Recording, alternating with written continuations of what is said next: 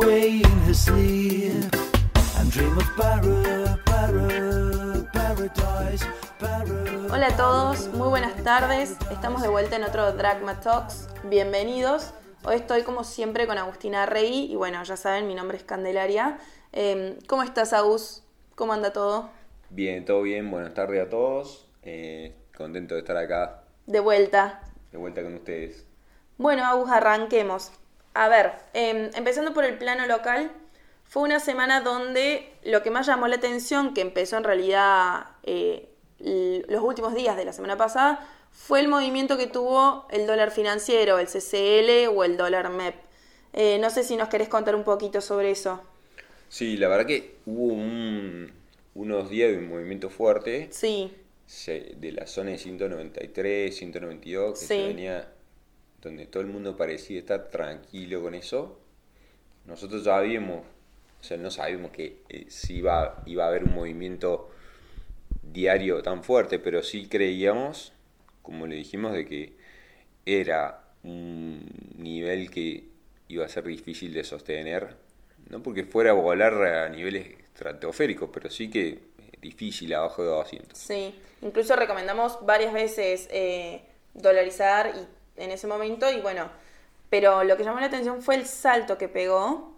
Eh, llegó a 215, después se estabilizó alrededor de 206. Fueron días realmente muy volátiles, tanto intradiario como de día a día, y eso llamó bastante la atención. Y eso es un es una variable, digamos que ya estos niveles, yo creo que podría buscar estabilizarse un poquito más arriba, pero quizá eso nunca lo sabemos del timing. Pero sí creemos que niveles abajo de 200 definitivamente es para comprar el que tiene la idea de, de acumular. Y, y, y bueno, eso sucedió esta semana, se dio un poco lo que nosotros habíamos comentado que podría pasar. Bien, Después, yo creo que algunas cosas que estamos viendo en el mercado local que llaman un poquito la atención, si querés hablamos un poco de eso. por supuesto, por supuesto. Eh, a mí lo, lo primero que me gustaría comentar es que lo que viene pasando durante el año es que el central, a pesar de todo, toda la bonanza, el acuerdo con el FMI, los buenos precios externos, etcétera, no se están acumulando reservas. No, Eh, en lo que va de abril, digamos, solo juntó 154 millones de dólares de reserva. sí, Eso sería una meta con el- muy difícil de cumplir para los fondo. próximos dos meses que quedan, para este trimestre, digamos. Debería de juntar unos 1.500 millones de dólares en los próximos meses, Sí. cosa que va a ser muy difícil. difícil. Salvo algún imponderable, ¿no? Pero va a ser difícil. El año anterior, por esta altura, eh, el, el, el central ya había acumulado algo más de 3.700 Sí. millones de dólares. Sí, Con lo cual, eso, eso, la verdad que es un tema para seguirlo. Y, y hay un, muy ligado a eso, también está el gasto en mayor eh, que vamos a tener En de gas. salida de edificios exacto. sí. Se compraron algunos, varios cargamentos más estos días, sí. pero según tengo entendido, falta comprar unos 30 a 35 barcos más. Sí, Eh, y los precios del gas de esas compras futuras que hay que cerrar pronto también juegan contra la balanza misma, ¿no? sí, la realidad es que se acerca el invierno, se acerca épocas de alta demanda de gas y no vemos mucho cambio en, en lo que es el precio de estas importaciones y eso puede ser un punto que les juega en contra al gobierno en los próximos meses. Exacto. Y otra cosa también es eh, el tipo de cambio oficial eh, y, y su relación con el tipo de cambio real, ¿no? multilateral.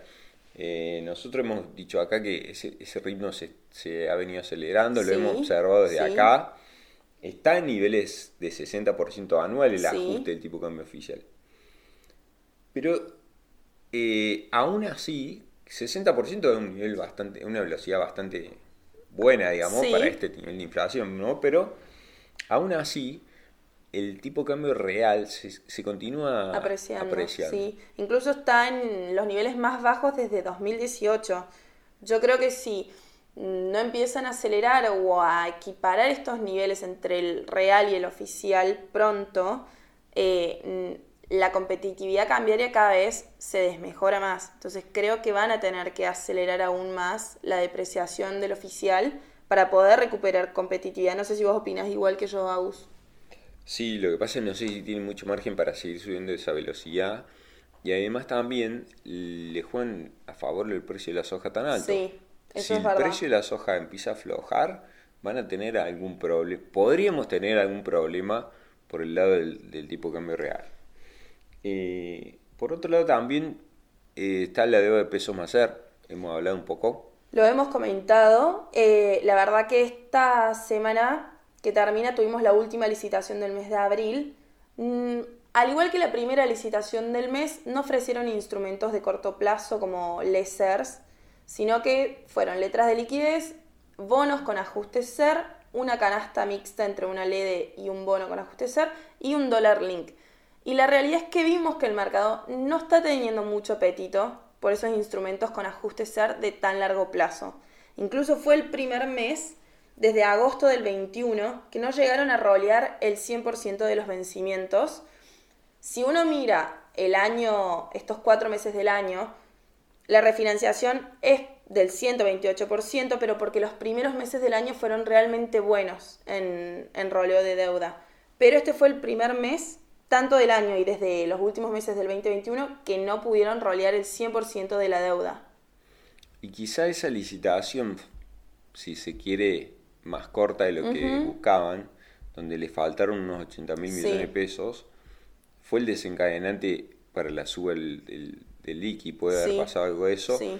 También se juntó con una vuelta en el Real fuerte esos mismos días, entonces quizá lo de afuera y lo local, esa licitación local, quizá pueden haberle dado ese empujón eh, al liqui acá. ¿no? Sí, puede haber pasado eso, algo de eso.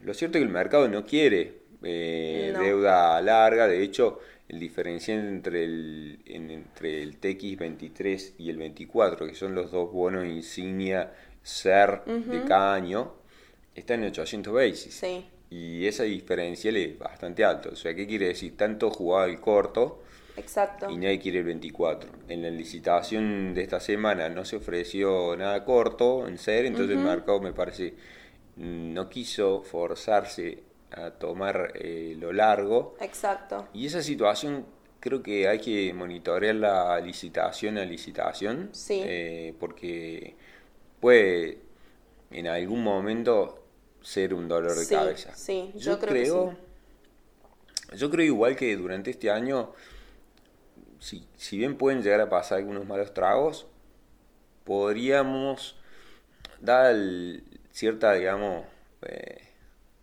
prisión donde están Sí. los inversores locales y etcétera. Y, y dada la tenencia de los fondos de afuera que son relativamente muy Menor. poco dinero en, relación a lo que había en, la- en el 2018, ¿no? Sí.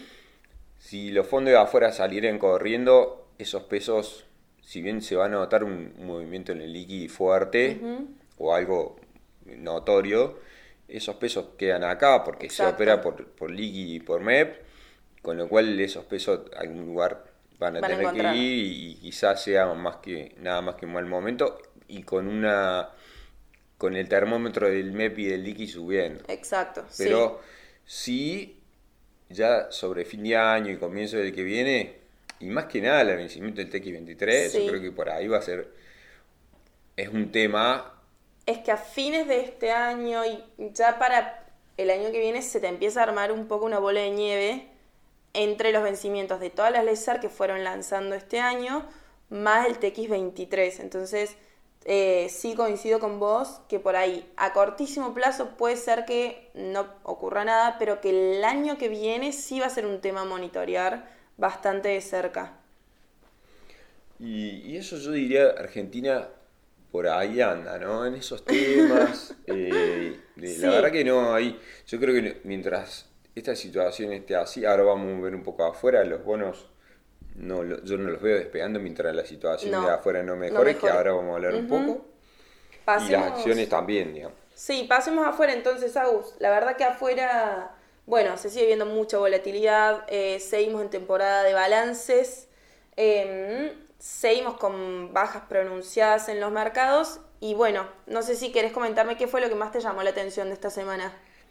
Yo lo que hubo muchas cosas puntuales sobre compañías, anunciando eh, balances y postmercado, viendo todos este, eh, cuánto subió, bajó un papel en, ese, en esos after hours, después de los números. Pero a mí me gustaría que hablemos, el, el, mercado sigue mal, Sí. O sea, de punta a punta, de que arrancó el año, fue un muy mal abril.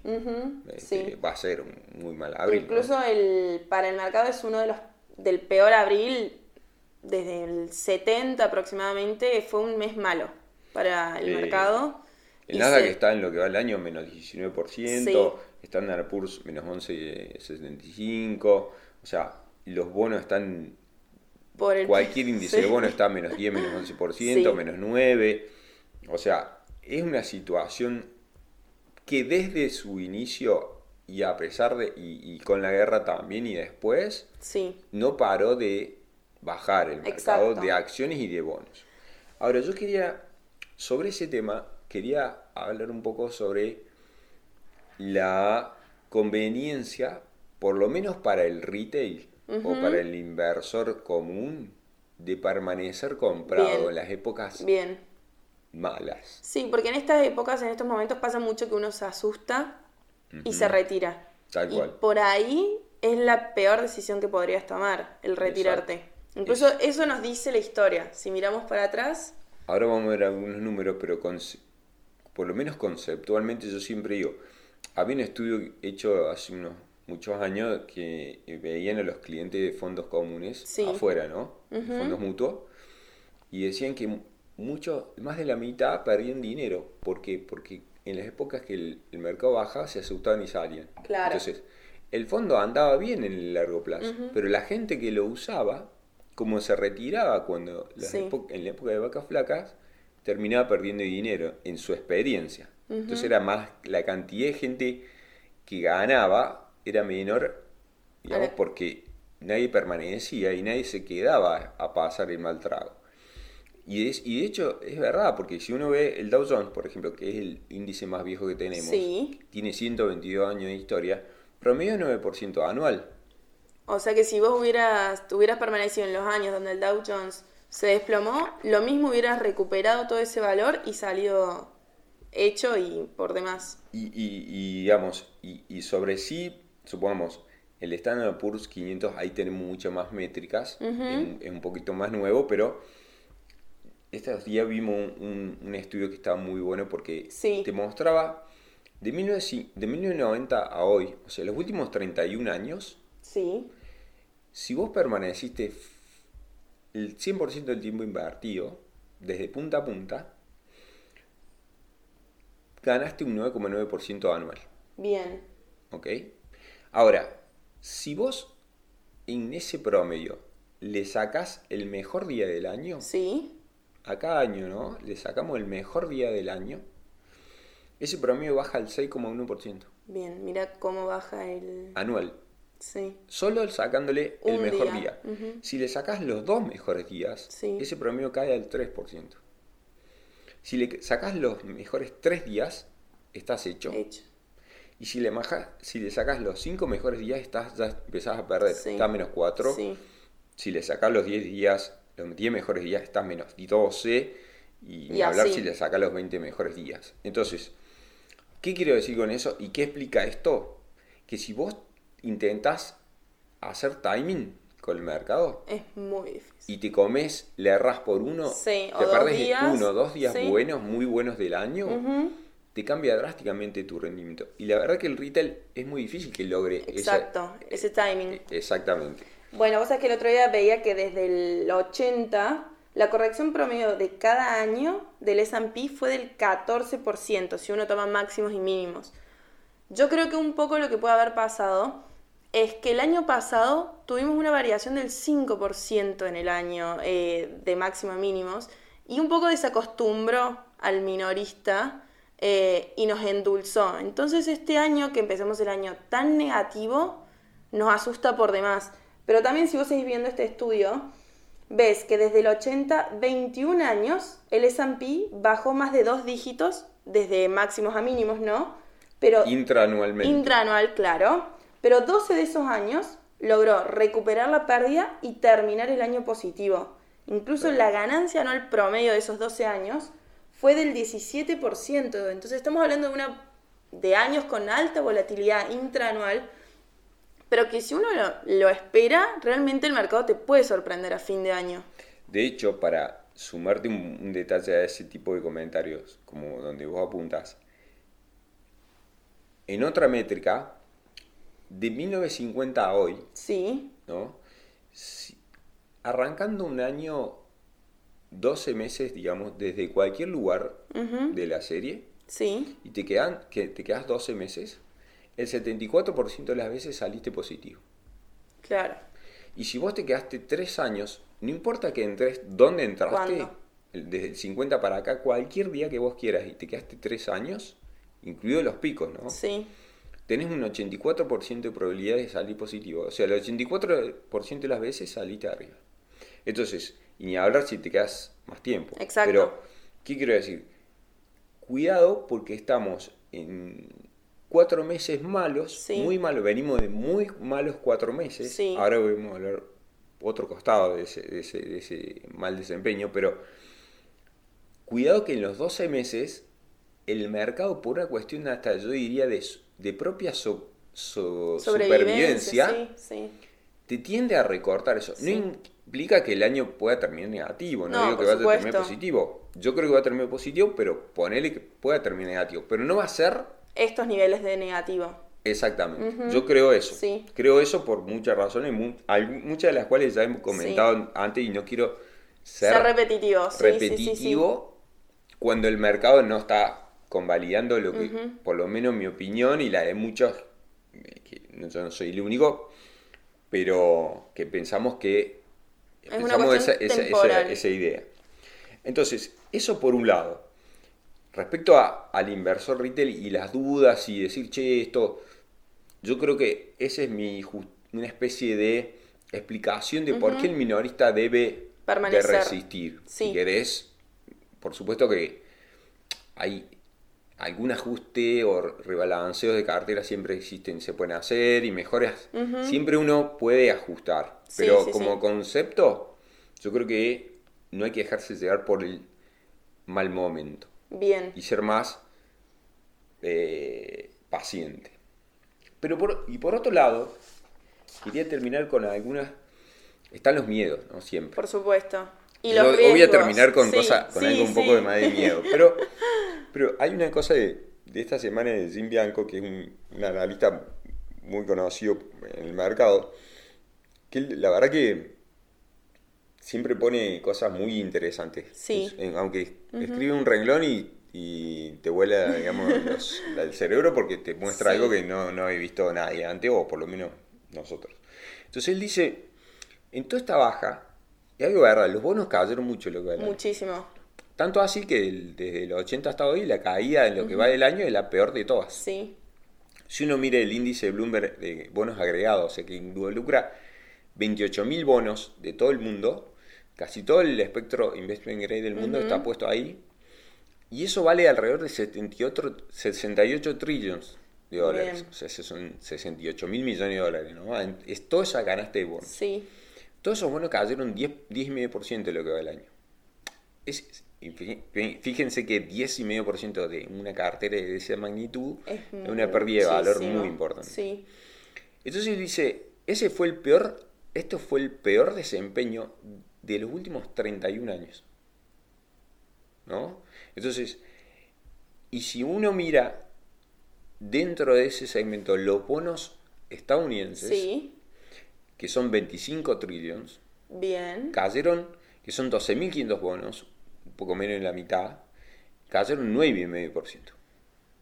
Entonces dice, cuidado, porque eso, algo, alguien acá se va a, se va a lastimar. sí. Es más un poco lo que decíamos la última vez que eh, comentamos sobre la divergencia entre el yen y el dólar. y el dólar, Bueno, sí. que algo, algún ruido iba a venir. Sí. Eh, después el yuan, el yuan se movió. Sí, cuando, exacto. y, y- y lo conversamos un poco.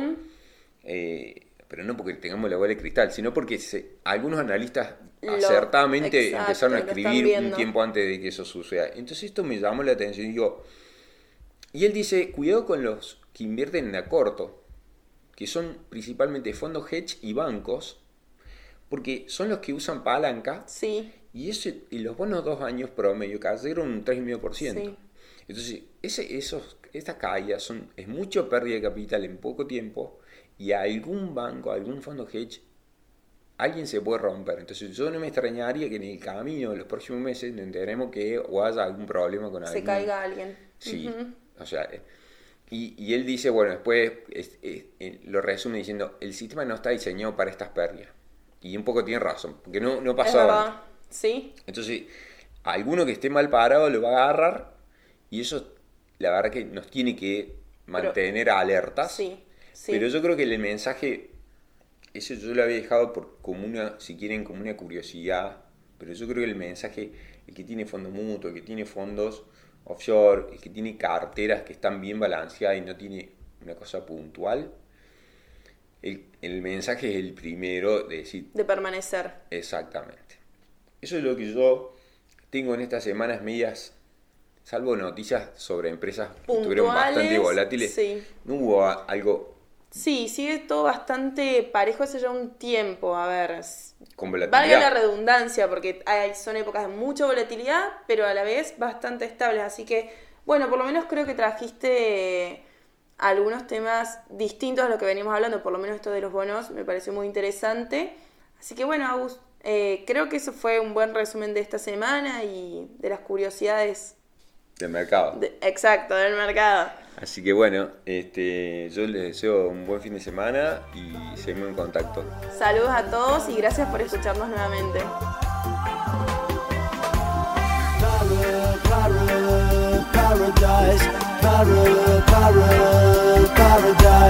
Para, para, paradise.